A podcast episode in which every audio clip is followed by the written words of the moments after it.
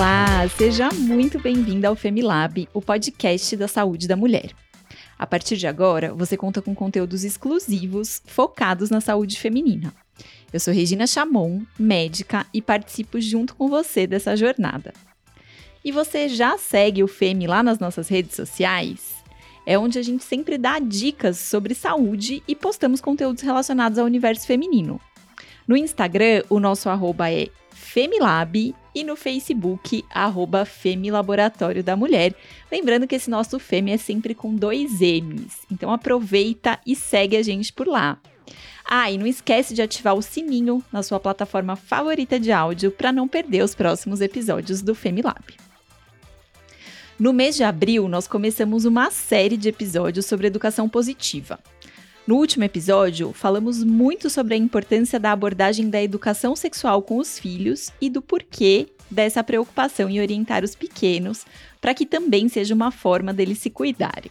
No episódio de hoje, vamos encerrar essa série que trouxe tanta informação importante sobre educação, aproveitando a conscientização que o Setembro Amarelo promove, e nós vamos falar um pouquinho sobre saúde mental infantil. Vem com a gente? E para encerrar com chave de ouro, convidamos de volta a Paula Carvalho para estar conosco. Paula é professora e educadora parental, especializada em escola consciente, engajamento das famílias nas escolas e pedagogia respeitosa e sustentabilidade. É a única educadora parental brasileira formada com a, com a pedagogia da Green School, escola centrada na criança e no adolescente, e com formação em Harvard X. Paula, muito bem-vinda de volta aqui com a gente. Obrigada, é sempre um prazer dividir esse espaço aqui com vocês. Obrigada mesmo pelo convite. É uma honra para a gente te receber. Bom, na nossa última conversa, nós trouxemos um pouco mais uma outra forma de cuidar e eu tenho certeza que nossos ouvintes aproveitaram bastante. Falando nelas, nós já queríamos começar esse episódio perguntando qual é a sua opinião, você que está ouvindo aí a gente hoje, sobre o tema que nós vamos tratar e também quais as suas dúvidas em relação a ele. Manda pra gente nas nossas redes sociais se esse episódio não esclareceu todas as suas dúvidas. Bom, acho que a gente pode começar esse episódio aqui trazendo ainda essa questão do cuidado que a gente viu no episódio anterior. Se você que está ouvindo a gente hoje não ouviu o episódio anterior com a Paula, volta lá, ouve e depois vem de novo aqui para nossa conversa. Quando a gente fala do tema aí da saúde mental, acho que é automático todo mundo pensar num adulto com correria de trabalho, pressão de dívida, que precisa saber lidar com as suas angústias. Mas dificilmente a gente pensa nessa questão da saúde mental no contexto da infância. Então, Paula, queria te perguntar qual é a importância da gente falar disso e por que, que a saúde mental infantil tem ganhado mais espaço nos últimos tempos? A gente tem começado a ouvir falar sobre isso. Bom, eu acho essencial a gente lembrar que nós adultos somos resultados de uma infância vivida. Então a base está lá. E tem uma frase, eu não lembro o autor, mas ele fala que a infância é um chão que a gente pisa a vida inteira. E é bem assim.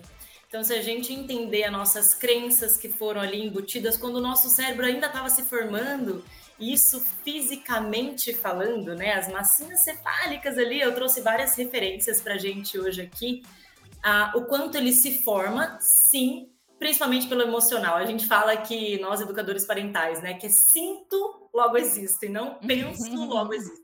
Então, o quanto sentir é importante, o quanto as nossas crenças hoje, aquela questão que todo mundo fala, ah, mas você é controladora, mas você é workaholic, não consegue parar de trabalhar. Quais são as crenças, né? Porque agora é muito difícil a gente parar e pensar que foi lá na infância. Mas a gente precisa olhar isso com muito carinho. Primeiro na nossa criança interior, da gente entender a nossa própria infância, ter consciência e aí sim é, ajudar as crianças que estão ao nosso redor, né? Que é algo essencial para uma saúde emocional, mental no futuro. Então, o que você está falando para a gente é que esses nossos primeiros anos da infância, eles moldam a maneira como a gente se comporta no mundo quando adultos, é isso? É isso, e é literalmente. Eu trouxe aqui para a gente é, duas referências lindas, lindas, e eu queria começar com a Suguerrar, que ela fala porque o amor é importante, né? A ciência já prova, a gente já sabia, mas a ciência já prova. E uma parte muito incrível aqui, ela fala que nós temos estudos diretos, evidências diretas, que os humanos, né, são vulneráveis, principalmente as crianças, no ambiente em que ele está.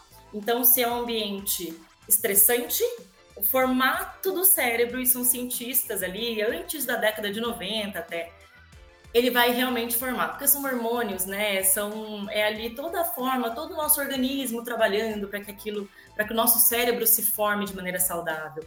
Então, o quanto de estresse, e não estresse assim que daí cai muito naquele lugar. Ai, não vou poder estressar a minha criança. O mundo já é estressante o suficiente, né? Ou são aqueles vídeos famosos na internet, ai, mas a gente precisa frustrar as nossas crianças. Entre nós aqui, já é frustrante demais lidar com adultos que não procuram, que não buscam saber mais, que não cuidam da saúde emocional. Isso já é suficientemente frustrante para as nossas crianças, né? Então, não precisa ser pela dor. E sendo pela dor, vamos pensar aí, saindo de uma bolha, né? Sendo pela dor, sim, nós, temos, nós temos consequências mentais, cerebrais, fisiológicas, neurais, que influenciam a maneira que a gente pensa hoje. Paula, eu acho que é muito importante a gente falar sobre esse desenvolvimento da criança e como a gente pode contribuir para um desenvolvimento mais saudável, principalmente nesse aspecto emocional e cognitivo das nossas crianças. Mas eu acho que os pais dessas crianças que já são adultos, que já passaram pela infância, acho importante também a gente lembrar que não é porque a gente teve um determinado molde na infância que a gente precisa carregar isso para o resto da vida. Hoje a gente ouve bastante falar sobre a neuroplasticidade, sobre como o nosso cérebro ele tem essa capacidade de se modular de maneiras diferentes, mesmo quando a gente já é adulto. Né? Eu acho que nos outros episódios a gente trouxe um pouco isso, essa importância dos pais se olharem, se, se observarem, e a gente entender que não é porque a gente é, foi colocado numa determinada forma quando pequeno que a gente não pode de repente mudar isso quando adulto, né? A síndrome de Gabriela que a gente fala, né? Eu nasci assim, eu cresci assim, você sempre assim. Não, porque o mundo muda, né? A plataforma que o pessoal está escutando a gente hoje não existia antes. Então tudo muda, por que a gente não, né? E, e, lembrando, você pegou num ponto essencial. Educação positiva, que é o que a gente fala de educação parental, é para nós, adultos. Só a gente. Eu não, eu não gosto muito de falar se curar, assim, é que veio isso agora, sabe? Quando a gente se cura. Mas eu acho que, pegando esse gancho, que é o que a gente mais ouve, né, nessa. Acho que é até um pouco utópico, talvez a gente não vá se curar. A gente vai buscando isso e a gente não vai alcançar nunca que vem a frustração. Mas eu, eu gosto muito de usar a palavra consciência. Quando a gente tem consciência, quando a gente traz para o nosso consciente o que aconteceu, sabe, o porquê das coisas, é, é uma pesquisa muito gostosa porque eu, eu, falo da nossa própria infância, tá? Porque a gente vai realmente tirando algumas camadas e vai ficando mais claro. Porque, igual você comentou, é, isso é para nós adultos, para que a gente se conscientize e ajude as crianças, né? Para o nosso futuro melhor. Assim, a gente percebe na prática, a gente traz muita prática aqui para o nosso podcast, né? Mas se a gente pensar na prática, o permitir sentir nunca foi tão é, negligenciado como na infância. Então, por exemplo, não precisa chorar, não precisa sentir raiva, é só um picolé. Gente, é só um picolé. Precisa sentir raiva? Precisa. A gente já falou isso uma vez aqui também, eu vou reforçar, precisa sentir, porque olha trazendo para nós adultos, quanta violência a gente vê por aí, porque as pessoas acham que sentir é ruim, ou quando elas sentem, por exemplo, a raiva, elas lidam como? com violência, uhum. com brigas, com discussões intermináveis ou termináveis. Sabe expressar, né? Exato. Porque quando a gente sentia, não era permitido sentir. Então nunca nos ensinou, ensinaram, né? Nunca nos ensinou, na verdade, é, o que fazer quando a gente sentia. Né? Uhum. Né? Porque raiva é ruim, tristeza é ruim. Né? Você sabe que ontem eu tava assistindo um filme que não tem nada a ver com o nosso episódio aqui, mas que tem no final das contas, né? Que a moça falava para o rapaz: lembra que você aprendeu que é primeiro sentir e depois agir? Você tá fazendo antes de sentir. Porque a gente não se dá esse tempo, né, de se observar, entender o que está passando com a gente. E quando a gente, quando adulto, não faz isso, a gente não permite muito que a criança faça também, né? porque vem à tona o que está registrado em nós, né? A gente não tem repertório, a gente só tem aquele que a gente tá, que tava ali, que nos deram. Né? E sem julgamento de pai e mãe, enfim, era o que eles tinham. Mas agora a gente tem informação, gente. Agora a gente tem outras maneiras, agora a gente tem um conhecimento, agora a gente sabe. E é tudo na base da ciência, não da base do positivismo tóxico, sabe? Todo mundo vê assim, educação positiva, ah, ser positiva, ser calma, bem longe disso. É. é mais no sentido de sermos reais, de nos permitirmos sentir sim, de não comparar a minha dor com a do outro. E, e até pegando essa, esse gancho aí de estresse, do sentir, outras coisas importantes que eu queria trazer para a gente, alguns dados, porque a gente tem uma resistência. Quando a gente ouve esses assuntos, a gente fala assim, ah, mas é fácil.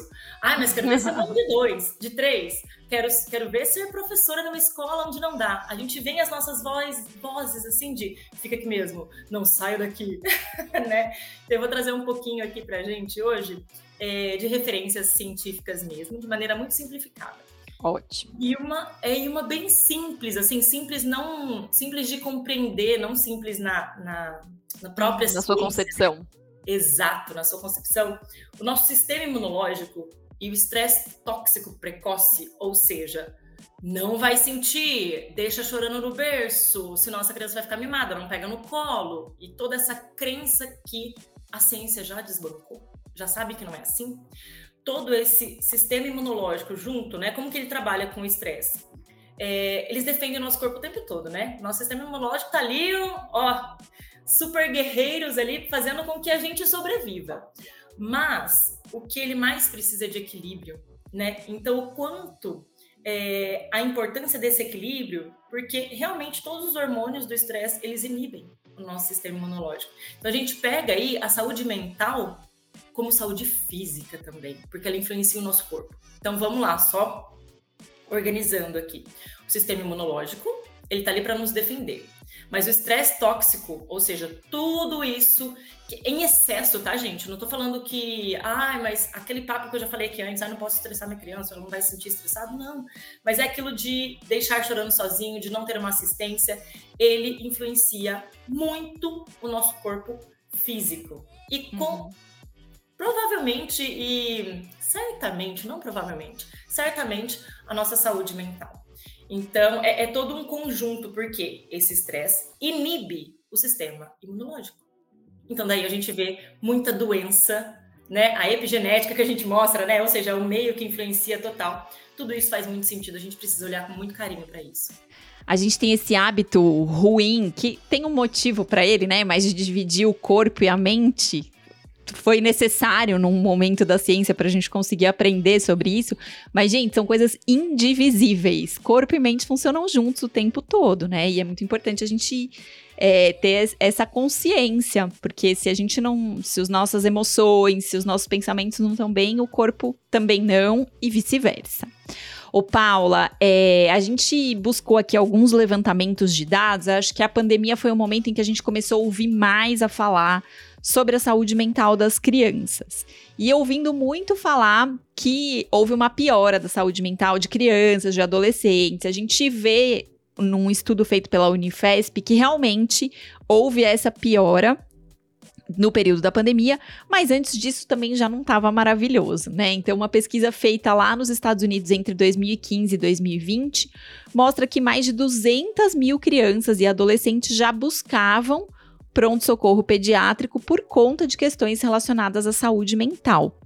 E quando a gente traz isso aqui para nossa realidade, para o Brasil, também a gente já via essa tendência e isso vinha preocupando muito as escolas, e a gente vê movimentos das escolas no sentido de tentar cuidar um pouco da saúde mental das crianças. E aí eu queria te perguntar se você acredita que o aumento da violência nas escolas, os alunos mais violentos que a gente ouve, né? Ai, fulano é muito violento na escola, às vezes a gente vê coisas na televisão.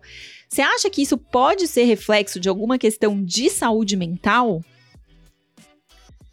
Sem dúvidas, porque quando a gente pensa no sentir, de novo, a gente precisa de um adulto que ajude essa criança a mediar, porque ela não tem o cérebro pronto para isso o que nós adultos fazemos? A prof manda bilhetinho para a escola e joga para os pais. Ou seja, gente, eu sou prof, tá? Eu não tô jogando assim, falando, ai, não, é que nós temos que entender que nós somos responsáveis pela criança ali. Então, se ele tá na escola, a gente é responsável na escola. Então, fica tanto um jogando pro outro que a criança fica onde? Totalmente invisível no meio de tudo isso. E é real, porque se a gente para para pensar que a criança tem um problema na escola, recebe, ou seja, ela não foi assistida na escola, digamos assim, né? Porque a gente acha que mediar são coisas mirabolantes. Às vezes é sentar e falar, meu amor, você tá precisando chorar, chora mesmo. A prof tá aqui. Ou simplesmente falar, a prof é segurança para você aqui, tá? Quer ficar aqui comigo? Você quer fazer alguma coisa diferente? Por que, que a gente faz? Manda pra diretora. Ou seja, a criança tá com problema, ela vai enfrentar mais um problema, porque nós adultos, alecrins dourados, a gente acha que só a criança faz um problema e a gente joga a, o problema para um pro outro. Uhum. Vamos falar dos pequenininhos, porque tem. Se a gente parar para pensar é, ali nos sete, oito aninhos, né? Tem muita questão de, um pouquinho antes até, de mordida, de briga, de empurrão e tudo mais. E ao invés de a gente entender que isso faz parte do desenvolvimento da criança e mediar, porque eu não vou deixar uma criança morder a outra na escola, mas eu também não vou mandar bilhetinho para a mãe e falar: mãe, Pedrinho tá mordendo. Eu tenho que entender para ontem, eu falo isso com, uma, um aperto no coração, porque eu sei que tem muito, muitos adultos ainda que não têm essa consciência, mas entender para ontem o que significa mordida, uhum. o que significa esse empurrão, o que, que a criança está precisando naquele momento. E a gente sabe. Por quê? Às vezes é uma canetinha que um tirou da mão do outro. Então, esse boom de violência nas escolas, acredito eu que seja pela falta de assistência de um adulto. Uhum. De um adulto que precisa urgentemente conhecer melhor sobre desenvolvimento humano, né? Aí assim, tem canais esse podcast também, vários livros, enfim, várias outras fontes de informação e conhecimento, né? E o que que acontece? Violência na escola, bilhetinho para casa, violência em casa. Em casa. Uhum, mas Paula, e eu tenho certeza que vai rolar um pensamento assim. Ai, mas escola ensina, é, casa educa e Gente, tudo bem. Eu acredito muito nessas coisas, mas se a gente deixar isso muito claro, é assim: eu não vou, eu como prof na escola, um exemplo, tá? Não vou ficar preocupada se esse meu aluno está escovando os dentes após o almoço na casa dele. Essa realmente não é minha função. Uhum. Mas sim, e eu falo como prof, como educadora parental, e também com base na lei do nosso país, do nosso país, o ECA, que nós somos sim responsáveis por essa criança dentro da sala de aula. E não de um lugar utópico, não de um lugar fantasioso, mas é uhum. é muito mais fácil do que a gente imagina. Sim. Porque não é esse autoconhecimento, porque é um mergulho profundo mesmo, mas essa mediação. A gente sabe castigar, a gente sabe punir, a gente sabe ameaçar uma criança. Uhum. A gente não sabe se relacionar. Então, é esse se relacionar que a gente precisa olhar com atenção nesses casos de violência, né? E não ver essa, esse, essa criança como um problema. Uhum. Ô, Paula, você deu. Acho que você deu esse lado, né, do professor, do educador. Mas queria te perguntar, como é que os pais ou o responsável domiciliar dessa criança pode avaliar essa mudança de comportamento na criança e como é que ele pode conversar com isso sobre a criança, já que a gente entendeu que a violência não é o melhor caminho nesses casos. Perfeito. É, eu, acabei levando gancho para a educação, porque as escolas, né, eu pensei nos atentados nas escolas, né? Então, o quanto esse professor tem que estar atento e os pais também. Por quê? É, como, né, que você perguntou, como que a gente pode identificar que a criança tá assim? Quando a gente se relaciona, a gente sabe. Sabe aquela nossa melhor amiga? A gente sabe quando ela tá passando por um perrengue. a gente sabe quando a gente tem que chamar pra, sei lá, ir num pagode domingo à tarde ou abrir um vinho numa sexta-feira à noite a gente sabe. E às vezes as crianças que estão dentro da nossa casa, a gente repassa a responsabilidade para uma tela, a gente repassa a responsabilidade para um filme na TV. Não estou falando de novo, não generalizem aqui, né? Não estou falando que a criança, uhum. a gente tem uhum. ali tudo, né, esquematizado de, de idade, tela, não é, não é nesse lugar aqui. Mas é o quanto o nosso olhar atento e diálogo, sem julgamento. É prática Ai, Paula, que lindo, vou fazer isso e você craque. Não, a gente vai dois, dar dois passos para frente, cinco para trás, parar no lugar e a gente vai ter que aprender a se relacionar, porque as crianças elas têm sede de se relacionarem assim. Uhum. Mas a gente também tem essa falta que teve lá atrás que a gente carrega na gente. Então, se eu puder colocar de maneira prática, como os pais podem Sejam curiosos, mas sejam curiosos, isso é muito importante, gente, não para solucionar o problema daquela criança, mas para compreender e deixá-la dar vazão. Porque assim, bem prático, bem, bem rápido um exemplo. Ai, meu amor, mas você tá. Meu amor, passei por isso. Ai, fulano, mas você tá fazendo isso porque você tem. Mas você tem que aprender a conversar. Mas você não pode ficar na tela. Mas você não pode. Gente, que criança vai querer se relacionar? Que Vamos trazer pra gente. Que amigo vai querer se relacionar com outro amigo que tenta ver em solução. Mas você divorciou. Ai, mas você tem que entender que tem muito homem por aí. Ou algo muito prático, tá? Que eu falei numa palestra e, e fez um impacto que eu falei, uau, fez um impacto em mim primeiro. A gente nunca. É uma dica de como se relacionar com a criança, tá? Dica, vamos pensar assim. Você nunca chega num amigo que tá assim, meu Deus, em prantos, tá chorando. Eu perdi alguém da minha família, eu tô só, ai, eu não tô aguentando. Em prantos. Você nunca vai chegar pra esse amigo e falar, acalma, se acalma. Primeiro, eu não vou conversar com você chorando desse jeito. Você se acalma. Quando você se acalmar, você volta aqui e conversa. Gente, ninguém fala assim com outro adulto. Uhum. E a gente faz isso to a todo tempo. Então, nesse momento, talvez a criança precisa dar vazão pelo que ela está sentindo. Exatamente a nossa perguntinha inicial aqui, como que eu posso me relacionar com a criança dentro de casa? Ela precisa dar vazão. E primeiro, você inibe esse sentimento e essa emoção. Você não deixa essa criança dar vazão.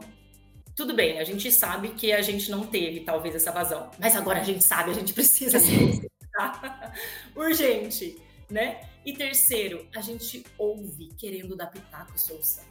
A criança só precisa ser ouvida, né? E o quanto a gente não faz isso. Pensa que essa criança é o seu melhor amigo e trate, se for ali difícil, pensa assim: calma, ele só precisa dar vazão, ele é só uma criança, eu sou adulto da relação. Como mantra, calma, ele só precisa dar vazão, eu sou adulto da relação. Pode falar, meu amor. E muitas vezes a solução que a gente quer dar para a criança não é a solução que ela precisa, né? É o que a gente acha que ela precisa. A gente faz isso não é só com a criança, não. A gente faz isso o tempo todo em todas as nossas relações. Então acho que esse é um treino, Paula, que a gente pode começar pelas nossas relações também com outros adultos, né? De estar tá aberto ali para ouvir o que, que a pessoa precisa naquele momento. É, a gente tem alguns episódios aqui no programa falando sobre estresse. E a saúde mental, acho que a gente relaciona muito com essa questão do estresse, né? A mudança que acontece no nosso corpo quando a gente tá se sentindo ameaçado, com medo, é essa mudança que é o estresse. E o contrário de estresse não é calma. Então, se você está frente a uma criança que está estressada, o que ela precisa é de segurança. O contrário do estresse é segurança. Quando a gente está se sentindo seguro, a gente diminui aquela alteração do corpo que é o estresse e aí a gente se acalma. Então o que vem primeiro é a segurança. Como é que você pode oferecer de repente segurança para essa criança? Essencial isso que você falou. Se a gente puder sair daqui com uma palavrinha, vai ser exatamente essa: segurança. Por quê? É, quando a gente está no auge da nossa raiva, imagina, gente, um outro adulto chegando aqui e falando assim: calma, Paula, respira comigo no 3, vamos lá. Gente, eu vou querer sumir, sumir com essa pessoa da minha frente. Você sai daqui, eu não quero me acalmar. Porque é exatamente isso que você falou. O contrário do estresse não é a calmaria, a passividade. Mas a criança saber que ela pode sentir porque tem um adulto de segurança perto. Isso é essencial. É, eu acho que a gente pensa também nessa questão é, do estresse e, e, da segurança, às vezes a gente pensa numa, numa, questão física, né? Na ameaça física, que pode ser, mas a gente sabe que não só isso é o que causa estresse. Às vezes, é, esse estresse prolongado, crônico, ele vem de outras coisas. Pode vir da violência física, mas também da violência verbal que a criança está sofrendo. Às vezes é uma criança que está sendo negligenciada no cuidado, ou num outro extremo está sendo muito cobrada, está sendo uma cobrança excessiva em cima da criança que ainda está se desenvolvendo, um monte de atividade, tela o dia todo. Então, às vezes a gente precisa mesmo estar tá um, com um olhar um pouco mais atento para tudo isso. E muitas vezes, Paula, o pai, a mãe, o cuidador sozinho não dá conta. Às vezes a gente precisa de um profissional junto ali dando apoio. Então eu queria te perguntar, é, quando que a gente precisa buscar um profissional de saúde mental para apoiar a criança ou mesmo os pais? E como é que a gente aqui pode ajudar as nossas crianças a terem emoções mais saudáveis? Muito valioso a gente lembrar que primeiro para nós adultos e depois para criança. Porque sempre vai para o lado mais fraco e quando a gente coloca a infância, a gente generaliza, né, de maneira totalmente errada, como o lado mais fraco, a gente sabe, né, numa relação de poder que a gente já vem aí há séculos e séculos e séculos, né? Então a gente uma algo muito essencial assim que eu queria deixar aqui é, tem educadores parentais, que realmente agora a Sociedade Brasileira de Pediatria já indica educadores parentais, para a gente analisar primeiro a, a relação familiar, o quanto isso está ali aprofundado, sem é, certo e errado, né? Porque é muito, muito fácil a gente cometer. Eu vou falar um erro, tá? Eu vou usar essa palavra de querer colocar diagnósticos na criança e ah, agora ela toma um remédio, pronto, acabou. Para quem? Para adulto. Então a gente precisa urgente, primeiro, tratar de nós, adultos. Sempre, sempre. E daí, através dessa dinâmica e após essa dinâmica, a gente vai ver se a criança realmente precisa ou não. Mas não sei vocês que estão ouvindo, mas eu vejo muito mais pais procurando ajuda para criança levando as crianças, em psicólogos levando a criança, em neuro levando a criança, porque deve ter alguma coisa, sem ver a dinâmica, né? Principalmente quando sai às vezes da escola, não presta muita atenção, não tá entendendo. Então, muito importante, gente, antes da gente pedir procurar qualquer ajuda para a criança, não tem ajuda mais valiosa que essa criança possa ter, a não ser que, né, a não ser pais que se cuidem, que cuidem primeiro da sua saúde mental e emocional e depois a criança. Sempre é, é essa a ordem. Porque a gente vê é, um caso, tá? De que eu peguei assim, e a doutora Juliana Franco, pediatra também, é, ela trouxe um caso muito parecido de que a criança tinha TDAH. Aí, gente, eu falo de um lugar muito assim, isso é caso real, tá? Uhum. Aí depois passou com um educador parental, pediatra respeitoso, né? Um pediatra olhando para a criança, não como um problema. E adivinha, a criança não tinha mais TDAH depois da consulta. E você fala, peraí, como assim? É toda uma dinâmica, né? É todo, é, é todo um contexto que há inserido. Essa criança está inserida num contexto. Então, primeiro a gente uhum. trabalha o contexto e depois a gente trabalha com a criança. Então, resumindo, primeiro nós. Primeiro em nós adultos. Sempre.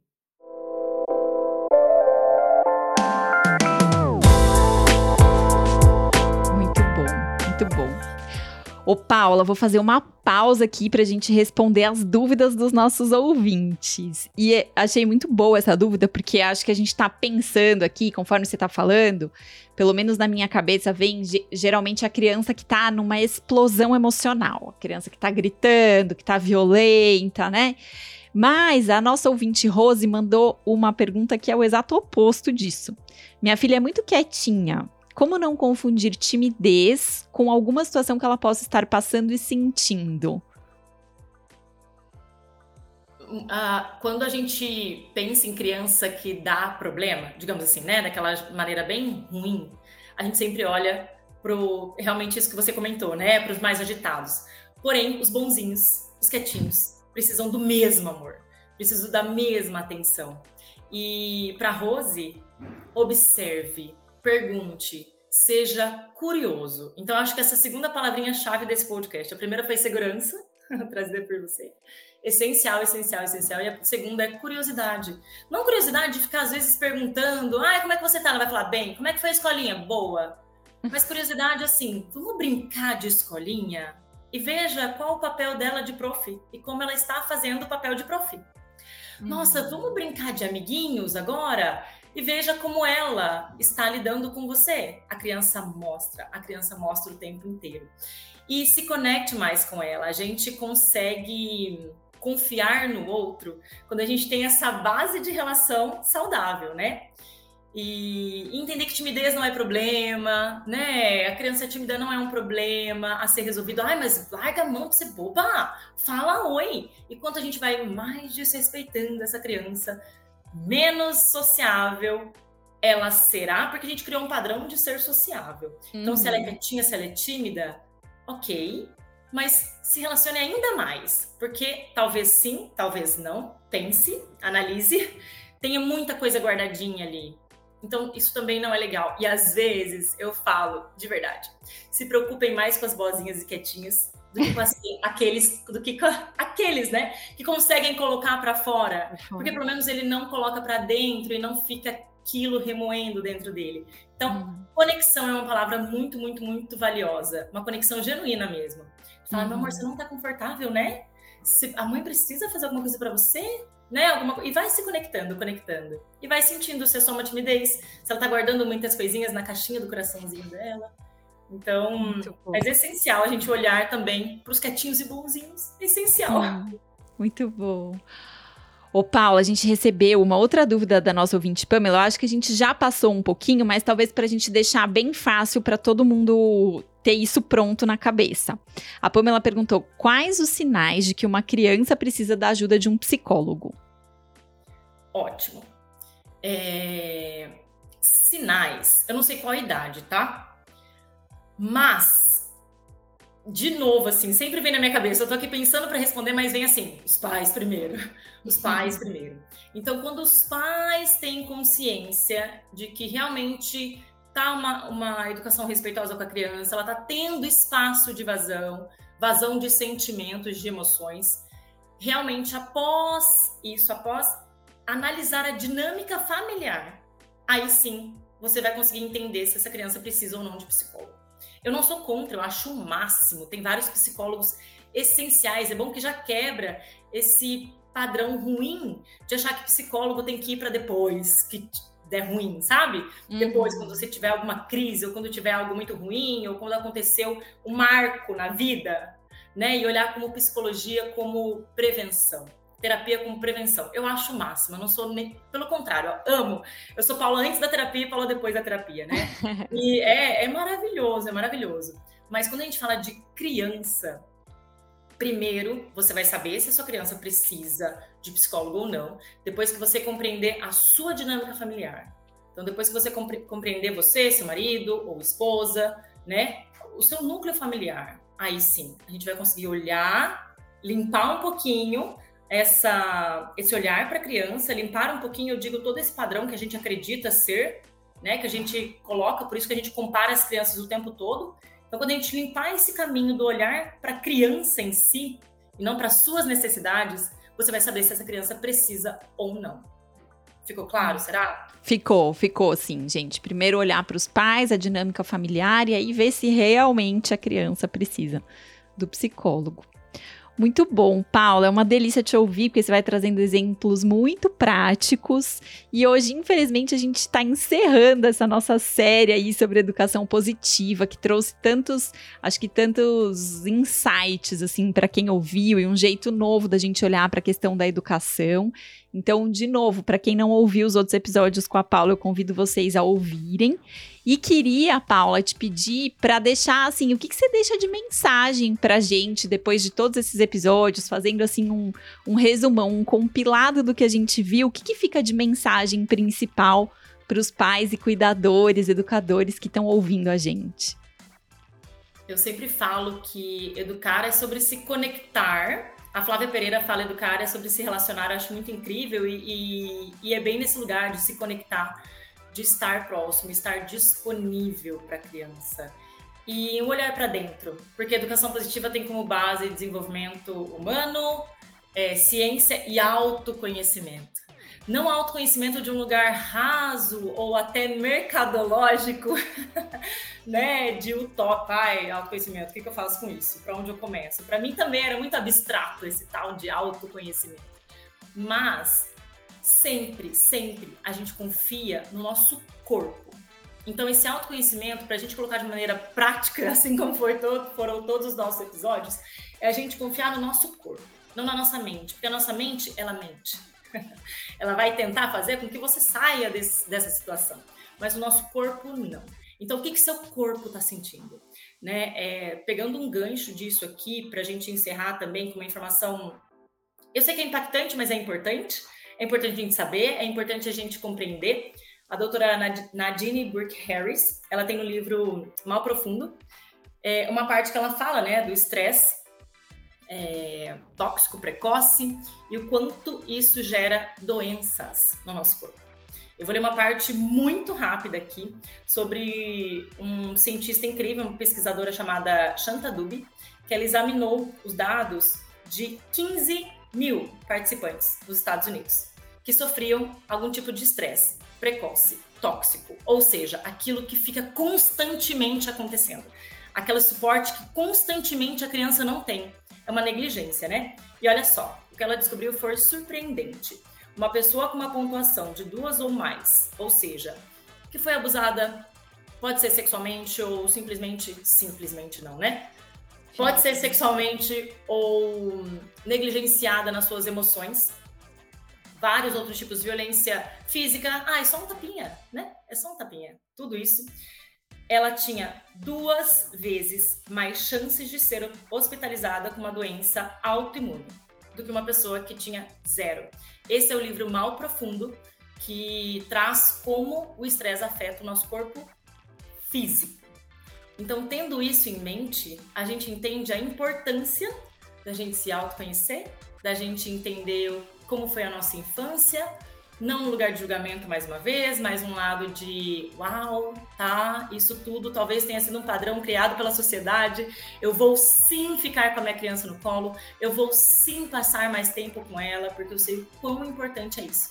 E detalhe, quando a gente cuida de uma criança com amor, com carinho, a gente muda nosso olhar, a gente também cuida da nossa criança interior ferida, né? A gente também tem um olhar pra gente e talvez é um pedido de desculpas. Meu amor, desculpa. A mãe não tinha noção disso, você acredita? Vamos dormir juntinho hoje, porque é tão bom, né? A gente ficar ali juntinho. E assim a gente vai. Então, primeiro um olharzinho para dentro e, consequentemente, gente, esse olharzinho para fora ele acontece também. E Muito muitíssimo bom. obrigada por essa troca incrível durante esses episódios maravilhosos. Obrigada mesmo. Obrigada, Paula. A gente que agradece. Queria te, pe te pedir para você deixar suas redes sociais, como é que o pessoal te encontra para continuar aprendendo com você. No Instagram é educação positiva ponto na prática. Muito bom. É, é facinho lembrar e é realmente trazer para a prática, uma prática muito possível e nada distante dos nossos corações. Então, educação positiva ponto na prática. Muito obrigada, Paula. E você aí que está ouvindo a gente, se você gostou dos nossos conteúdos, compartilha nas suas redes para que a gente possa levar essas informações e o cuidado com a saúde de meninas e mulheres adiante. Você pode também mandar aqui para a gente suas sugestões de temas, dúvidas para os próximos episódios do Femilab através do e-mail femilab@laboratoriodamulher.com www.cultura.com.br. Ah, e não esquece de comentar aqui o que, você achou desse episódio. Muito obrigada pela sua participação e até a próxima aqui no Femilab, o podcast da saúde da mulher.